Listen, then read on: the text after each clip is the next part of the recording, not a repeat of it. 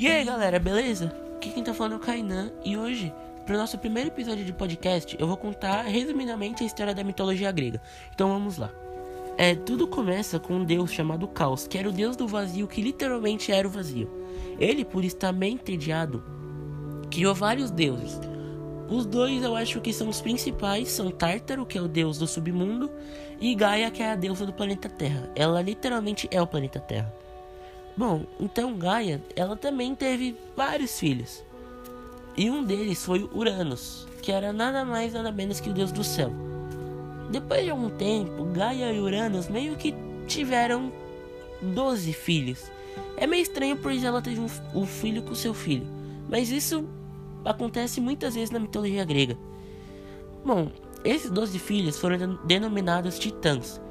E ela teve mais alguns filhos, que foram três ciclopes, que tem os bichos de um olho, e os hecatôntoros, que são, acho que, seres que tinham 100 cabeças e 50 braços.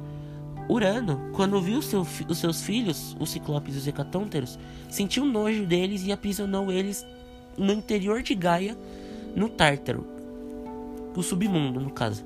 É, há histórias que falam que Gaia sentia dor na barriga por literalmente ter pessoas dentro aprisionadas dentro dela ou por seus filhos não poderem ser livres. E um certo dia, Gaia decidiu destronar o seu filho barra marido.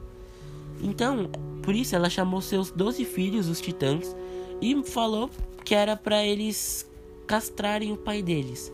Só que todo mundo caiu fora. Só que um deles, o caçula, ficou. Ele era o Cronos, que mais tarde ficou conhecido como Cronos, o Devorador de Deuses, eu acho, ou Devorador de Titãs. Bom, quando Uranus chegou, eu acho que em casa, não sei como é que se fala isso. Ele foi lá com Gaia e. Bah. Cronos castrou seu próprio pai. E Gaia ficou, óbvio, muito feliz, pois ela finalmente ia ter os seus. os outros filhos que estavam presos libertados.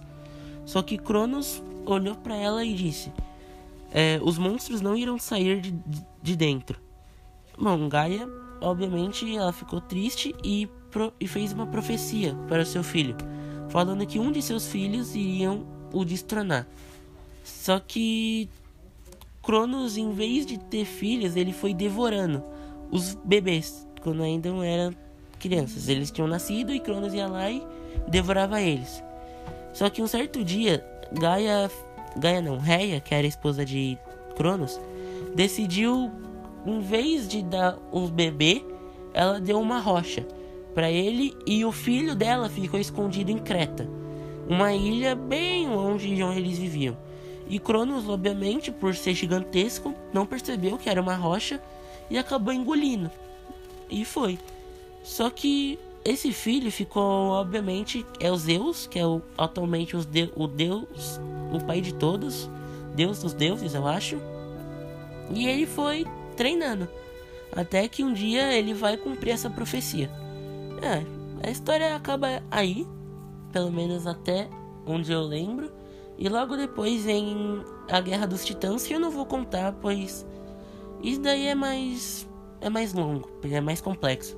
Bom, esse foi, eu acho que, a história da mitologia grega. Eu espero que vocês tenham gostado. E até a próxima. Falou!